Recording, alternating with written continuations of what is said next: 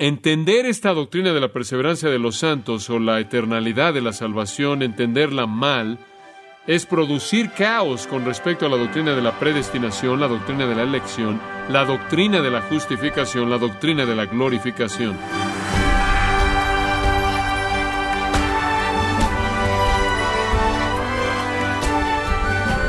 El grandioso predicador Charles Spurgeon dijo una vez, parece que la duda está condenada a ser la compañera constante de la fe. ¿Puede usted identificarse con estas palabras incluso cuando se ha arrepentido de su pecado, ha confesado a Cristo como Salvador y Señor y ha ido creciendo en la verdad de Dios? ¿Se ha preguntado si es posible pecar tan gravemente que en realidad pueda perder su salvación? ¿Qué tan preocupado debería estar acerca de eso? Tenga presente estas preguntas mientras el pastor John MacArthur continúa su estudio titulado Las doctrinas de la gracia y en este caso la perseverancia de los santos en gracia a vosotros. Quiero que pase a Primera de Pedro capítulo 1.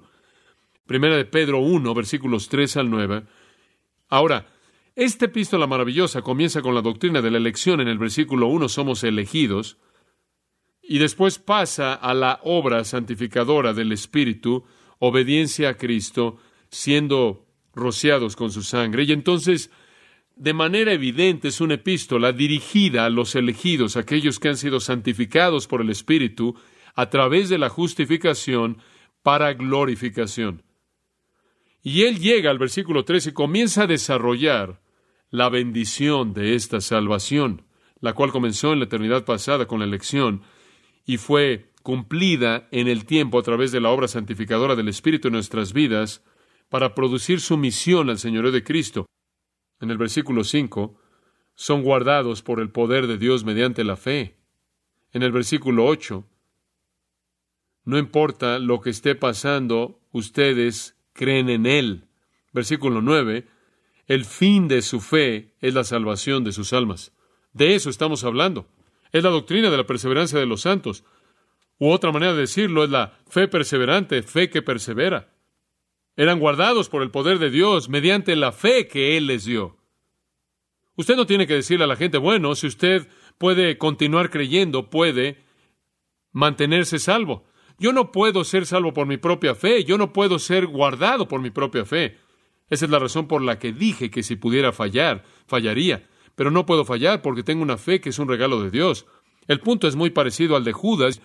Judas, esclavo de Jesucristo, hermano de Santiago, Jacobo, a los que son los llamados, amados en Dios el Padre, y guardados, guardados para Jesucristo, por Jesucristo.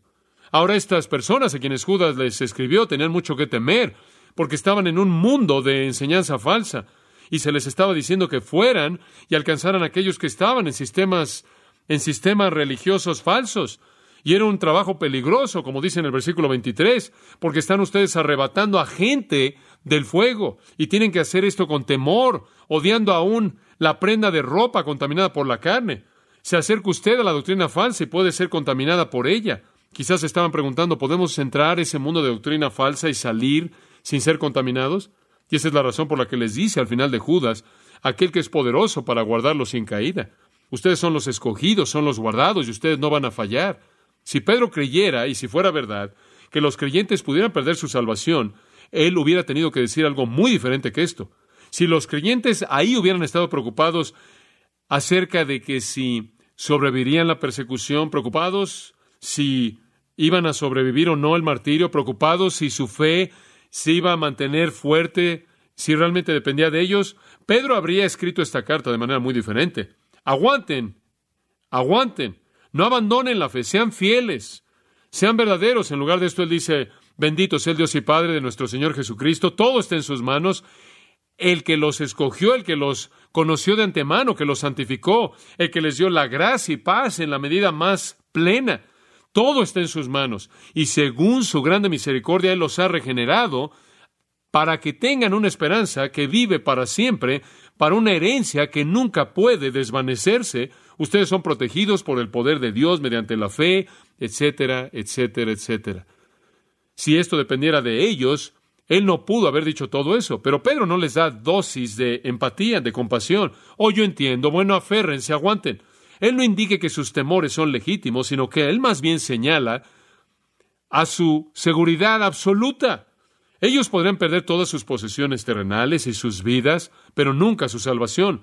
Su herencia celestial es fija y está garantizada por Dios, y su fe soportará y perseverará en medio de todo y de cualquier cosa, debido a que esa fe no es una fe natural, es un regalo de Dios, es sobrenatural, y su amor hacia Cristo va a permanecer en contra de todos los ataques y nunca va a fallar. Observe la palabra guardados por un momento en el versículo 5. Es una palabra fuerte. Frourúmenos. Frourúmenos. Es un término militar. Indica el ser guardado por soldados. Tiempo presente. Constantemente bajo la guardia de una fuerza protectora poderosa. Aquellos que le pertenecen a Dios son guardados perpetuamente de todo enemigo hasta que la guerra se acabe y la victoria sea alcanzada. Guardados de regreso al versículo 5 por el poder de Dios mediante la fe para alcanzar la salvación que está preparada para ser manifestada. Con frecuencia decimos, bueno, yo fui salvado hace 20 años atrás, fui salvado hace dos años atrás, fui salvado hace tres meses atrás. Eso es verdad y sería igual de apropiado el decir, estoy más cerca de mi salvación de lo que jamás he estado. Es verdad. Fui salvado de la paga del pecado en el pasado. Cuando creí la justicia de Cristo me fue imputada y mi pecado le fue imputado a Él. Yo he sido salvado, también es verdad decir estoy siendo salvado. Fui salvado de la paga del pecado, estoy siendo salvado en la actualidad del poder del pecado, el cual ya no tiene dominio sobre mí. Pero hay un elemento de mi salvación que todavía no se ha llevado a cabo, y entonces estoy más cerca de mi salvación de lo que jamás he estado. Seré salvado de la presencia misma del pecado. La salvación que el Señor determinó desde antes de la fundación del mundo darme no está completa sino hasta que ese elemento final se ha cumplido. Él no comienza él no comienza a salvar a personas y después se detiene. Pablo dice, estando persuadido de esto, que el que comenzó en vosotros la buena obra, ¿qué? La perfeccionará o la completará. Hemos estado y estamos siendo protegidos para una salvación que está por ser revelada. No conozco otra manera más fuerte en la que usted pueda decir eso. Protegido por qué? Por el poder de Dios. Guardado por qué? Por el poder de Dios. ¿Mediante qué? Mediante la fe para esa salvación que es nuestra gloria final. Permítame en cierta manera desmenuzarle este pasaje. Y no le voy a dar muchos detalles, pero quiero que lo entienda porque es tan maravilloso. Le voy a mostrar seis maneras en las que somos guardados, seis maneras en las que somos protegidos. Número uno, somos protegidos o guardados mediante una esperanza viva. Seis maneras en las que sabemos que somos guardados a través de ella. Una es una esperanza viva. Versículo 3. Bendito el Dios y Padre de nuestro Señor Jesucristo, que según su grande misericordia nos hizo renacer para una esperanza viva por la resurrección de Jesucristo de los muertos. Ahora, hemos renacido, hemos sido regenerados, se nos ha dado una vida nueva. Es la vida de Dios, es la vida eterna, la cual no es duración de vida, sino un tipo de vida. Es la vida de Dios en nosotros. Hemos sido regenerados en esta nueva vida. Y en esta nueva vida experimentamos como parte de esa vida una esperanza viva todo en nuestra nueva vida está vivo de manera sobrenatural y espiritual. Nuestro gozo es un gozo vivo, nuestra paz es una paz viva y nuestra esperanza es una esperanza viva. ¿Qué significa eso? Es lo opuesto de una que muere. No puede morir. No tenemos una esperanza que muere, sino una esperanza que vive. En el versículo 13 del mismo capítulo, por tanto, ceñid los lomos de vuestro entendimiento, sed sobrios y esperad por completo en la gracia que se os traerá cuando Jesucristo sea manifestado. Dejen de preocuparse porque si van a sobrevivir o no el sufrimiento. Dejen de preocuparse porque si van a poderse poner de pie ante el tribunal de los hombres y mantener su fe y su testimonio para Jesucristo en esa hora. Dejen de temer eso y comiencen a fijar su esperanza en la gracia que les será traída en la revelación de Jesucristo. Vivan en esperanza. Esta es una esperanza que no puede morir, porque esta es una vida que no puede morir.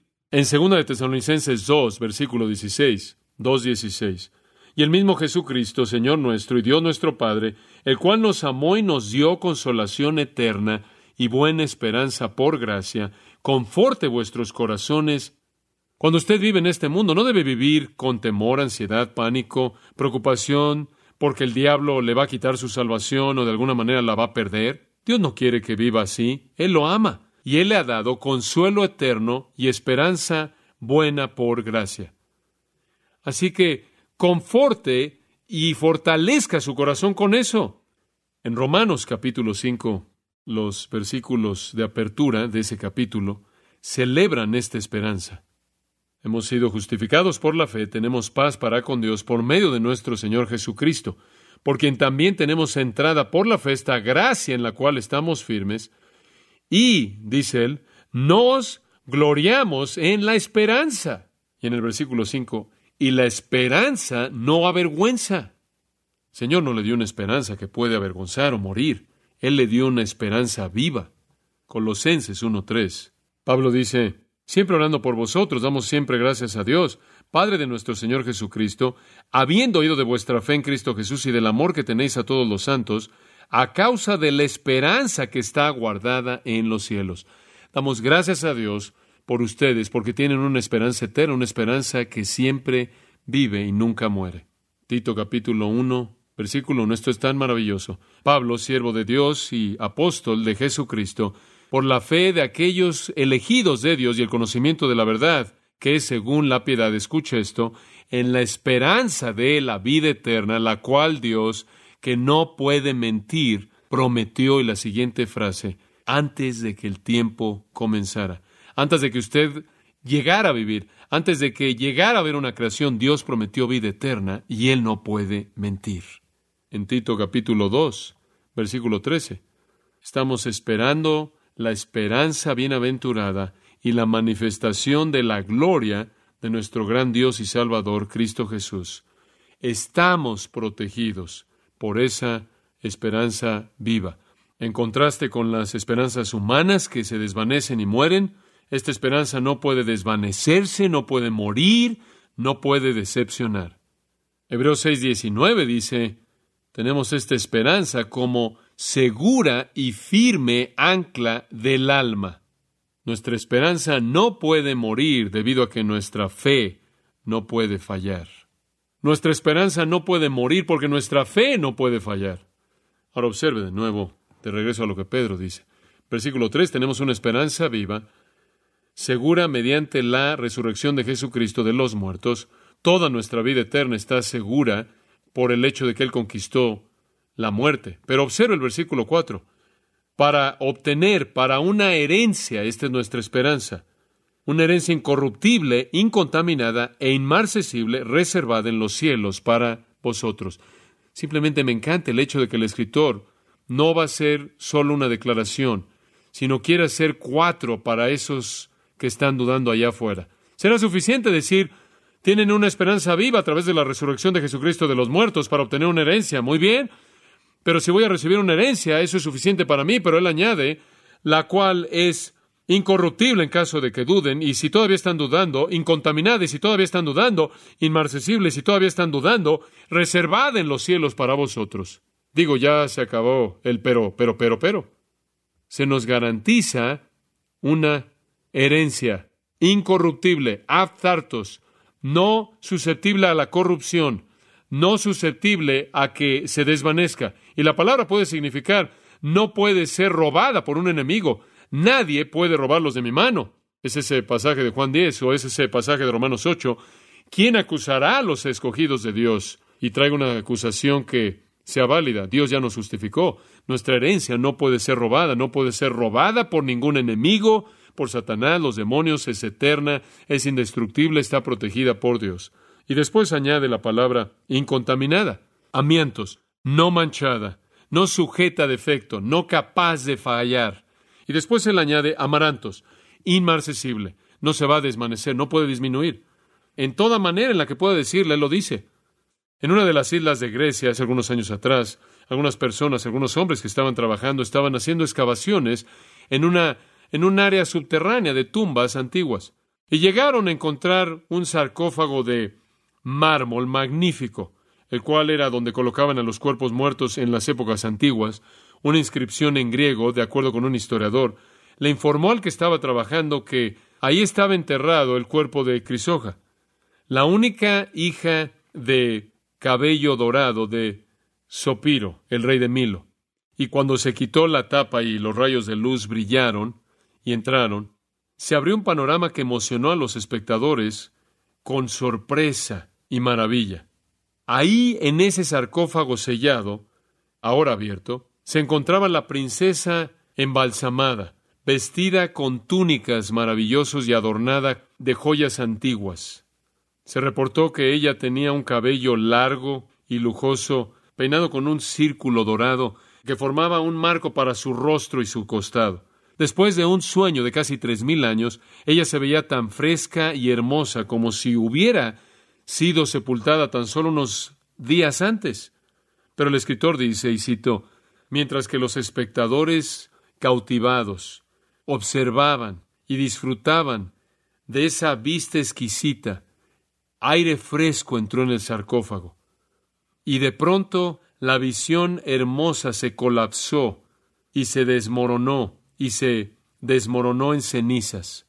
Nada permaneció en la tumba fría de mármol más que un puñado de cenizas mezclado con joyas. Fin de la cita. Así es con la belleza terrenal y el gozo terrenal todo se desmorona, pero no con nuestra herencia celestial. Todo en esta vida está sujeto a corrupción. Todo en esta vida está sujeto a la putrefacción. Todo está sujeto a desvanecerse. Pero nuestra salvación es incorruptible, incontaminada, inmarcesible. ¿Por qué? Porque no es parte de este mundo, no es humana. Y él dice eso. Regresen, reservada en los cielos para vosotros. Y debido a que está ahí, no es corruptible. Está más allá de la corrupción. Está afuera de la capacidad de la corrupción. Está reservada en el cielo para vosotros. Y en el cielo no hay corrupción, ¿verdad? Y ese verbo reservada, perfecto pasivo participio de tereo, de guardar o de proteger, perfecto pasivo significa que ha estado y continúa siendo protegida ahí, en el lugar más seguro en el universo, el cielo. ¿Y se acuerda usted de las palabras de Jesús? No os hagáis tesoros en la tierra donde la polilla y el orín corrompen y donde ladrones minan y hurten, sino haceos tesoros en el cielo donde la polilla y el orín no corrompen y donde ladrones no minan ni hurtan. El lugar más seguro en el universo es el cielo, ¿verdad? Ahí es en donde su herencia eterna está reservada. Y está protegida ahí para ser revelada en el tiempo final. Observe el versículo 5. Para la salvación que está preparada para ser manifestada en el tiempo postrero. Una salvación que está preparada. Etoimos quiere decir presente, preparada, lista. 2 Corintios 10, 16 es traducido aquello que ha sido logrado. Ya está hecho. Ya está hecho. Cuando Jesús dijo en Juan 14, voy pues a preparar lugar para vosotros, ¿qué estaba diciendo? Espero que se aparezcan, no voy a tener que rentárselo a alguien más. Si va a preparar un lugar para ustedes, Él dice, voy a regresar y voy a venir por ustedes, y no va a haber nadie más en su lugar más que ustedes, porque le estoy preparando para ustedes. Estamos protegidos hasta que la salvación que está por ser manifestada en el tiempo postrero, cuando lleguemos cara a cara con el Señor, sea a través de la muerte o su venida, para recibir la herencia que ahora en este momento ya está en su lugar, ya preparada, esperando nuestra llegada. Y no van a haber muchas habitaciones vacantes en la casa del Padre, porque las personas para quienes fueron preparadas no se aparecieron. Guardados es un término militar, y el tiempo del verbo habla de acción continua. Siempre está siendo protegida, siempre está siendo protegida. Y protegida mediante la fe. Subraya eso, esa es la clave. Esa es la razón por la que hablamos de la perseverancia de los santos, porque si usted verdaderamente es salvo, usted tiene una fe que dura. Eso lo lleva de regreso a 1 Juan 2.19. Salieron de nosotros porque no eran de nosotros, porque si hubieran sido de nosotros, habrían permanecido con nosotros. Pero salieron de nosotros para que se manifestase que no todos son de nosotros. El punto es este. Dice usted, bueno, queda cerca de la persona que cree por un tiempo y se aparta. Esa fue fe humana, no fue el regalo de Dios. Ellos nunca fueron genuinamente salvos. si hubieran sido genuinamente salvos, si de manera genuina hubieran venido a Cristo, si de manera genuina se hubieran arrepentido y creído, si de manera genuina hubieran recibido ese regalo de fe salvadora, si verdaderamente y de manera honesta hubieran abierto su corazón a ese regalo por parte del Señor, ese regalo habría estado ahí hasta el final. Nuestra fe continua en Jesucristo es el instrumento mediante el cual Dios nos protege. Entonces, conforme usted ve esta idea de protección, somos protegidos mediante una esperanza viva, o experimentamos esa protección, la realidad de esa protección a través de nuestra esperanza viva, y en segundo lugar, como señalamos en el versículo 5, somos protegidos por el poder mismo de Dios. Somos protegidos por una esperanza que no puede morir y somos protegidos por un poder que no puede fallar. Un poder que no puede fallar. El poder de Dios es ilimitado. El poder de Dios es soberano. El poder de Dios es supremo. El poder de Dios nunca, nunca puede fallar. Pero si usted está dudando del poder de Dios, podría recordar simplemente que Él creó el universo. Eso en cierta manera sería suficiente para cubrir la discusión. Y si usted todavía está dudando, Él creó el universo de la nada. Y si usted todavía duda de cuánto poder tiene Él, Él creó el universo al hablar e hizo que existiera de manera totalmente madura. Y si usted todavía está dudando, Él hizo que existiera y que fuera plenamente maduro en seis días, y Él pudo haberlo hecho en seis milisegundos, pero Él estableció un patrón de vida para nosotros con la idea de una semana. Este es nuestro gran Dios poderoso. No solo creó el universo, sino que Él sustenta el universo, Él lo mantiene existiendo. Cuando Einstein llega al final de su vida y dice, después de todos mis estudios y todos mis descubrimientos, él dijo, de hecho, él dijo, no en estas palabras exactas, muero desilusionado, incompleto, porque nunca pude descubrir el poder que hace que todo se mantenga existiendo. Está bien entender el átomo, está bien entender cuáles son los componentes del átomo, qué hacen. Está bien llegar a los elementos más minúsculos de la existencia de la materia y la energía, pero al final él no pudo descubrir qué fue. Y debido a eso hubo un gran desánimo, una gran decepción, gran desilusión. Lo que es simplemente es el poder de Dios, el poder de Dios, y es ese mismo poder que nos guarda. Y el medio que Él usa para guardarnos es al darnos una fe que no muere. Y si hubo un momento en el que usted creyó y ahora no cree, si hubo un momento en el que usted tuvo un interés en Cristo y ahora no lo tiene, si usted es indiferente hacia el Señor y no tiene un hambre y una sed hacia Él, si usted no tiene deseo por su palabra, si usted no lo ama y anhela servirlo, si usted no quiere conocerlo, si usted no tiene una confianza continua en Él, si usted no vive su vida en la esperanza de la gloria eterna, entonces lo que usted haya o no haya hecho en el pasado, usted no es cristiano. Usted no es cristiano, porque los cristianos viven por fe, una fe perseverante, sustentada. No es de manera independiente de nuestra voluntad es en armonía perfecta con nuestra voluntad. Permanecemos firmes, pero no pasivos. Estamos activos en perseverar. Estamos buscando a Cristo con todas nuestras fuerzas. Estamos buscando la obediencia. Estamos anhelándola, deseándola. Odiamos el pecado, amamos la justicia. Estamos activos en este proceso de perseverar. Esa es la razón por la que podemos llamarla perseverar. Es un tipo de fe que cautiva nuestra mente, cautiva nuestras almas y las hace que se enamoren de Cristo y se enamoren de su palabra y se enamoren de su ley y que deseen servirlo. Todo nuestro ser, todos nosotros, busca honrar a Cristo y vivimos en un tipo de estado de tristeza porque no hacemos lo que queremos hacer y no hacemos lo que debemos hacer y nos encontramos en Romanos 7, cansados del pecado que todavía permanece en nosotros. Entonces Pedro dice, están preocupados porque si su fe va a soportar estas pruebas terribles, severas, no se preocupen, no se preocupen. Cuando los lleven ante la sinagoga y ante las autoridades y los reyes, no se preocupen, no se afanen, el Espíritu Santo les va a mostrar lo que deben decir. Y entonces dicen lo que deben decir y dirán lo que deben decir, permanecerán fieles y darán su testimonio de Jesucristo en la peor situación posible, porque ese es el regalo de la fe que han recibido por parte de Dios, sustentado por el Espíritu Santo. Entonces somos protegidos, protegidos por una esperanza viva, somos guardados, guardados por una esperanza viva, guardados por un poder divino, una fe que es un regalo de Dios. Pero es una fe activa, no pasiva. Es una fe con iniciativa, no una débil. Es una fe que busca, no una que huye. Y anhelamos la salvación que está lista para nosotros, para que sea revelada en el tiempo postrero. Oremos. Señor, hay tanto aquí Perdónanos por llegar a dudar de tu regalo eterno. Perdónanos por cualquier tipo de adoración disminuida que ha emanado de un mal entendimiento de eso.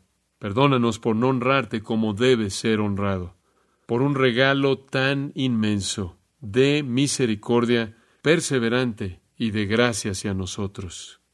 Y te adoramos, te amamos, te honramos y sabemos que conforme vivimos nuestras vidas en este mundo, constantemente estamos deseando honrarte. Y sin embargo, estamos constantemente conscientes de que es gracia lo que nos guarda, porque somos tan indignos. Te damos gracias por esta gran gracia y esperamos la salvación que será revelada en el tiempo postrero. Te damos gracias por la fe perseverante y que perseveremos con toda nuestra fuerza y devoción y compromiso. Y como Pablo lo expresó, prosiguiendo a la meta de la semejanza a Cristo, porque esto demuestra nuestro amor hacia aquel que dio su vida por nosotros. Y oramos en su nombre. Amén.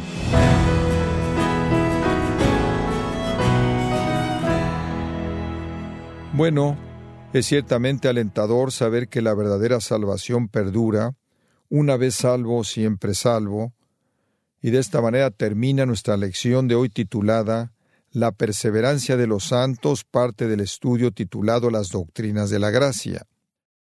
Recuerde que puede descargar de manera gratuita todos los mensajes del pastor John MacArthur en nuestra página en gracia.org.